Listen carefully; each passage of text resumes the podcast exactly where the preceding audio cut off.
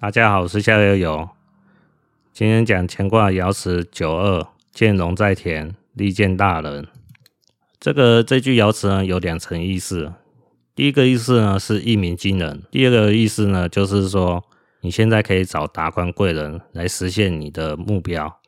一鸣惊人的意思，我想大家都比较清楚，就是说，假如你现在是一个，嗯，平常是一个比较默默无闻的人，那、你现在卜到九二这个爻辞。就代表是说，你过往的努力，在这现在就可以实现了，你的才华就会逐渐显现出来，让大家刮目相看。那而且你现在也可以去找，说你那个行业的高阶经理人啊，或是主管啊，或是老板啊，他们也会乐于采用你的看法和想法，然后进而实现你的目标。所以说，这个是很吉利卦的爻辞。好，那白话解释就到此结束。现在讲义理解释。九二见龙在田，利见大人。他那个在田呢，他意思是什么意思呢？怎么去看待呢？那易经呢，它是把一个卦的六个爻分成三部分，哪三部分呢？天人地。我们一一般比较口语化叫天地人啊。但是是说，如果我们要去看待呃这个六个爻，它去划分成是天人地，那怎么看呢？就是说初爻、二爻它是属于地，三爻、四爻是属于人，五爻、上爻那它就是属于天。那现在是乾卦动到二爻，就是九二，所以说它是动到地的上。哦，因为地你可以分成是说地上和地下，所以说它地上的话，它就是解释成哦在田，就田地的田，就是在地面之上。那你说见龙在田，那你就是说你在地面上你就看到一只龙在飞舞着。哦，那以前呢是把是说呃中国是把龙哦看成这个吉利象征。那你现在如果是说你你在一般地面上看到一只龙在飞舞着，那就是一个很吉利的象征嘛。那我们从这边又可以回想，就是说乾卦的动到初爻，初九潜龙勿用，它的意思又是什么呢？我们就是说从这个地的下，就叫地下去想，地下有一个龙，那就是地龙嘛。那地龙翻身的话，会发生什么事呢？那就是地震啊！地震就是搞破坏啊，就是灾难象征啊。所以说，乾卦动到初爻的话，那就是一个很不吉、很不吉祥、灾难的哦事情，可能都会发生。所以说，我在讲乾卦初九的时候，有是说啊，普到这个，就是说，如果你是老板，看到有人才哦，这个人是有潜力，但是你要观察他，最好是就是。不要把它放在重要位置上去去观察它，好，过一段时间你觉得这个人真的不错，你再把他任用他。啊，另外一个是说，就是说如果当事人哦，我卜到初九，哦，这个爻辞潜龙勿用，就代表是说我现在的想法是有问题的哦，要比较以稳健的态度去行事，不要按照自己原来的想法去行事，哦，才能把这个工作做得好又做得稳。所以说见龙在田啊，它就意思就是说，你只要了解就是说一个卦哦，六个爻分成天人地，啊，现在是动到二爻，就是在地上，地上有一条龙在飞舞着，好，这样就这一个象就出来了。那利见大人，那个大人怎么去看呢？啊，上妣和大贤他是解释说，牵卦为大人，哦，就是牵卦的万物类象，哦，是大人。就是一个大人的像，它是归类在牵挂啊。大人就是那种达官贵人、有社会地位的人呐、啊。那上比和大贤又继续解释说，二爻虽然不单位，但是居中。那什么叫不单位？什么叫居中呢？那我这个要分开来讲吼。单位和不单位，哈，它是一个概念哦。它就是讲是说，一个卦有六个爻，呃，奇数的它就是阳位，偶数的它就是阴位。那阳位就是初爻、三爻、五爻叫阳位，那阴位就是二爻、四爻、上爻，它就是阴位。那这边又要回过来看，它这个就是说，呃，乾卦有六个阳爻嘛。那阳爻在阳位，阴爻在阴位，这叫单位。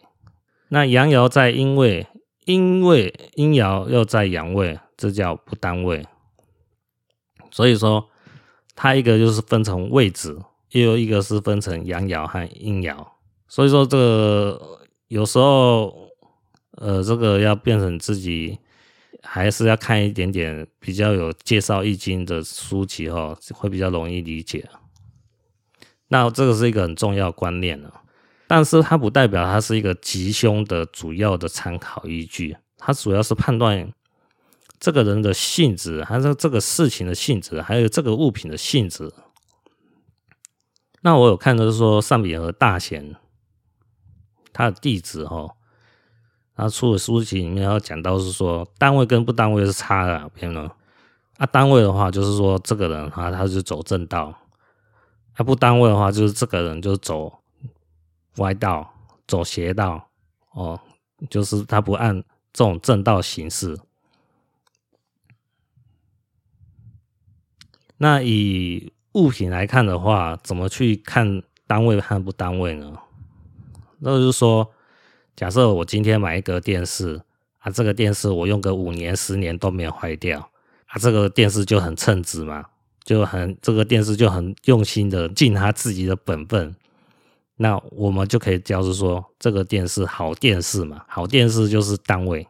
那如果买一台电视，它是我用不到两三个月就坏掉，故障一大堆哦，让我使用的很堵烂，那我们就说这台是烂电视，烂到可能我都骂一堆脏话。那这个电视就不称职嘛？那我们就可以讲说，这个电视就是不单位。那这个如果以事情来看待的话，就是说，假设是说投资方案的话，单位就是，哎、这个投资可以参考看看，哎、不错，好，没有什么问题。那、啊、如果是说这个投资方案它是不单位的话，那我们就要去思考这个这个投资方案里面。有很多细节哦，是我们不知道，有一些问题都在里面，而且这个麻烦可能蛮大，那、你就要去思考这个东西，就是单位和不单位，去去，它主要是去细细的去看待一件事情的，它是比较称职还是不称职呢？还是说它一些比较特性的情况是怎么样？那有时候就刚我讲，就是说以人来看的话。有时候我们说，我我看我交一个女朋友啊，她的这个女我诶，我交一个女朋友啊，这个女女生对我是不是真心的？她如果是不单位的话，那她就对我啊，女方这个就是不单位的话，就是她对我就虚情假意嘛。啊，如果他这个女朋友对是单位的话，那他就可能就是对我就是死心塌地的爱嘛，哦，真心实意嘛。所以说，单位不单位，他是有时候是看待一件事情，他是比较细腻的部分去去分析啊。那你刚才讲到有一个居中和不居中啊，居中和不居中，它就是呃，这想到我之前讲到奇怪方法，奇怪的方法哦。那奇怪方法一开始就我那时候有讲到嘛，先起上卦，再起下卦，再起动爻嘛。那上卦呢，就是指四爻、五爻、六六爻，就四爻、五爻、上爻。哦，那下卦就是初爻、二爻、三爻。那居中意思就很简单，就在中间位置。哦，在上卦的中间位置，在下卦的中间位置。啊，这三卦的中间位置就是五爻，在下卦的居中中间位置就是二爻。这个意思就是，主要就是说居中哦，居中就是比较像是说，呃，行事风格中庸，不偏不倚啊。这个如果你看，像我现在是假设普到九二这个爻辞的话，就是说我这个人做事风格比较中庸，不会去得罪别人。那我做事比较稳稳当当，那我这样子的话就不大会有一些大问题发生。所以说，尽管是说我最早有讲到乾卦，它是一个凶多吉少的卦，但是我只要行事风格中庸，不得罪其他人的话，那我还是可以走得比较稳稳当当，也可以算是顺利的在发展。所以说，上匾额大贤他看法就是说，二五乾卦二五独吉，就二爻五爻是吉利的。那他这个看法就是说，比较偏重于是说。只要一个人他行事风格中庸的话，那我们还是可以倾向于说，这个人他的呃，他如果所问的事情基本上都是偏向于往吉利的方向去发展。那我讲一个案例哈，是高岛易断这本书出的，这也是高岛春夏他自己的卦案，他自己本人的卦案。他是讲是说，明治初年，高岛吞象刚出狱，哦，就是大约是在一八六八年，他三十六岁的时候，他问自己未来的前途怎么样？那他卜到乾卦的二爻动，那就是主卦是乾卦，变卦是天火同人。在这个卦案当中，高岛吞象有讲到，他就是呃住入牢，呃坐牢有七年了。那他七年后，当然就是这个我们会讲是说一个更生人嘛，会想就是说他未来的发展是怎么样。一般来讲，如果是要找工作，那都会比较困难嘛。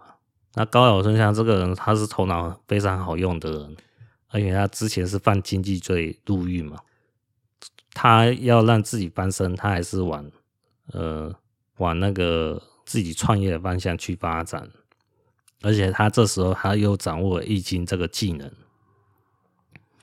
所以呢，高岛吞象呢，他就补出这个卦出来，就是。主卦是干，变卦是天火同人。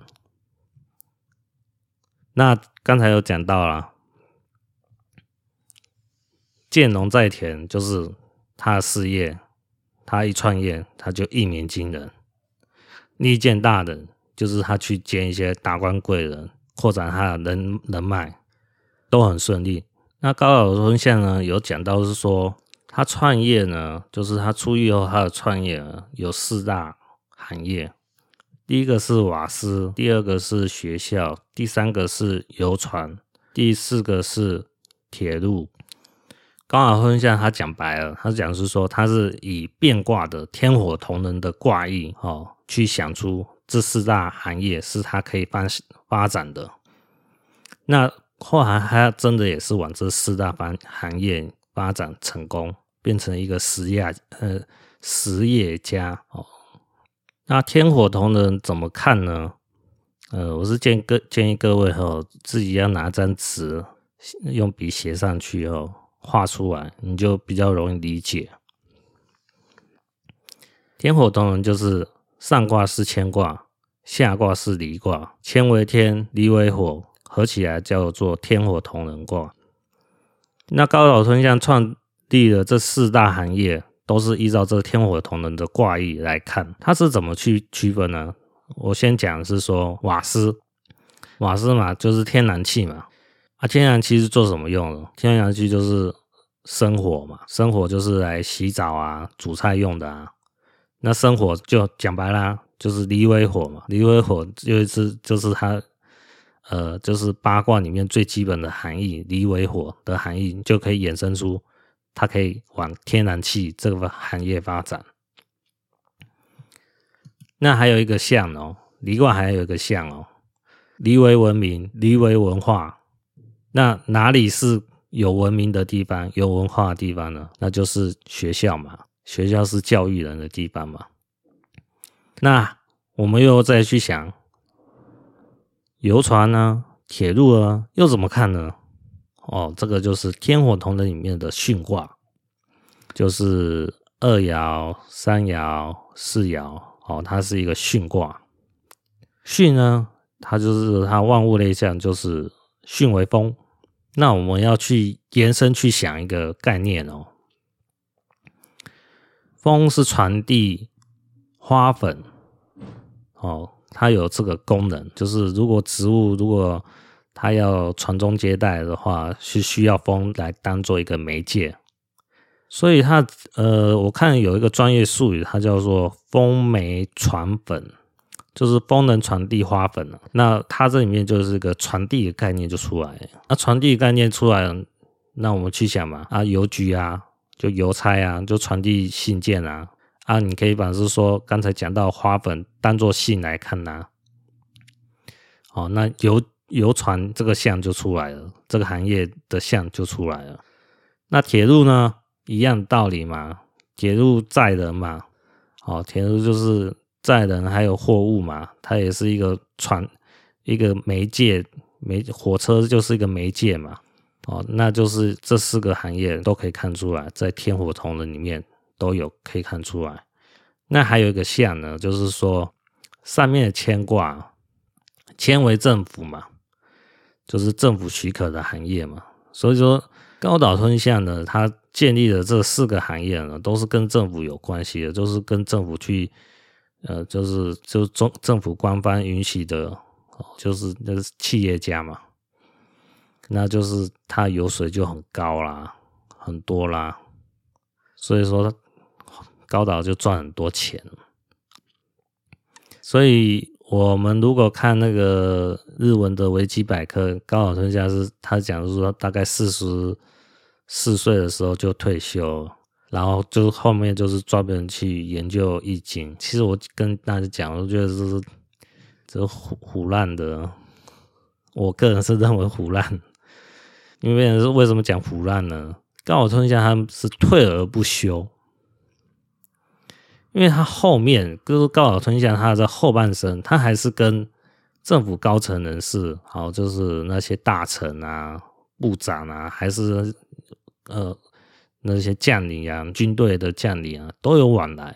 所以高岛春象他是利用易经，还是去影响他的政界，还有三，就影响日本的政界和商界，还有军界。他高短春象还是一直在影发挥他的影响力。所以说，我们不能是说看那个什么维基百科是说他退休了，他他就专门只是研究易经了。其实根本。不是这么回事。我们如果是去看他有做的事情嘛，他办了学校，又办了游船，又有铁路了，他这些事业可以给他儿子去做啊。然后，老爸，我继续影响那些政界、军界、商界的人，好好照顾我的儿子吧。所以你看，那日本维基百科里面，他有讲到高岛春象后期的。应该是不是说后期？高岛春象后，他的他的想法是说，易经哦，这个算命是不收钱的。他就是收钱就好像有点不入流哦，就变成说拉低他的层次。他是觉得说，这个是要给人家指点迷津的哦，是一个很神圣的东西，是所以比较收钱。我我的看法，这个也是，这是很美化的说法了。其实就我看法，为什么这样讲呢？其实。高岛春象的想法，高岛春象他讲这一段话，就是在维基百科有有这一段叙述啊，就是说他算命不收钱，他是很工于心计的人。高岛春象，我为什么这么讲呢？假设我今天去便利商店买一杯呃奶茶，然后我给店员三十块钱，店员收了三十块钱，然后把饮料拿给我，然后我说一声谢谢，我就走了。我讲这个一这个例子是什么意思呢？就是说我对这个店员，便利商店店员，我对他没有感情。哦，就是我把钱交给店员，店员把货物拿给我，这样就是成交。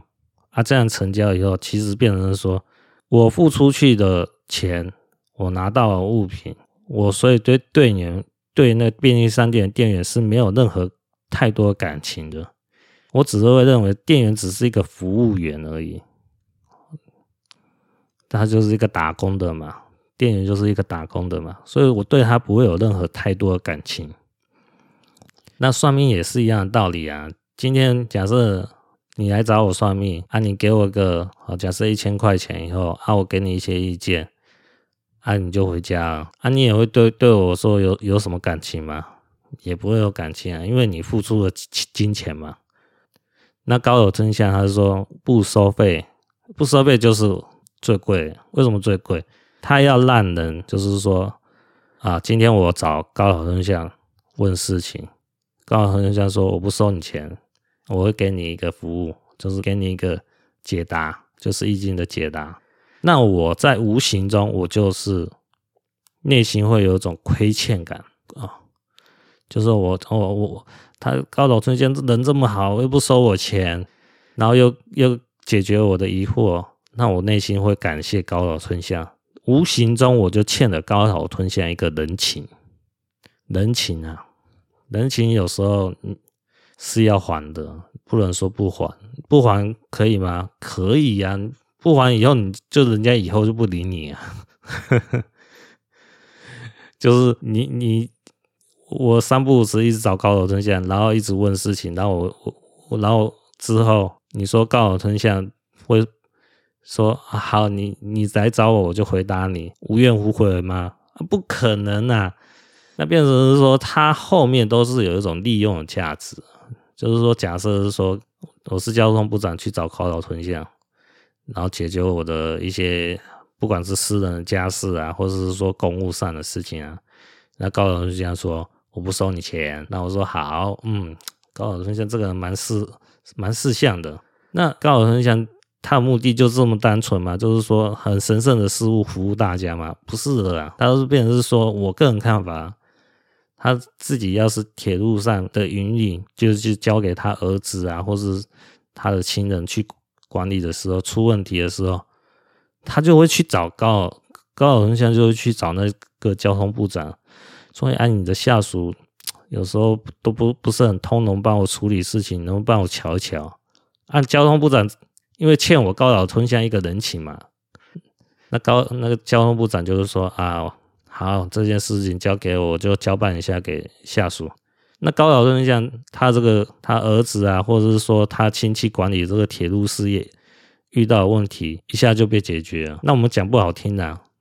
那有时候这个问题解决，那不是说收个收个什么一一两千块钱台币，或是一一两万块台币就可以解决了。那现在高楼吞象是说，我不收你交通部长的钱啊，按、啊、你交通部长无形中就欠我一个人情啊，欠我这个人情就是要还的嘛。啊，这个人跟人之间相处越到后越越上层的人，他们都知道这个观念了。就是一种人情要还的观观观念，你帮我，我也会帮你哦，鱼帮水，水帮鱼，这种互相往来，大家都会有得到帮助嘛。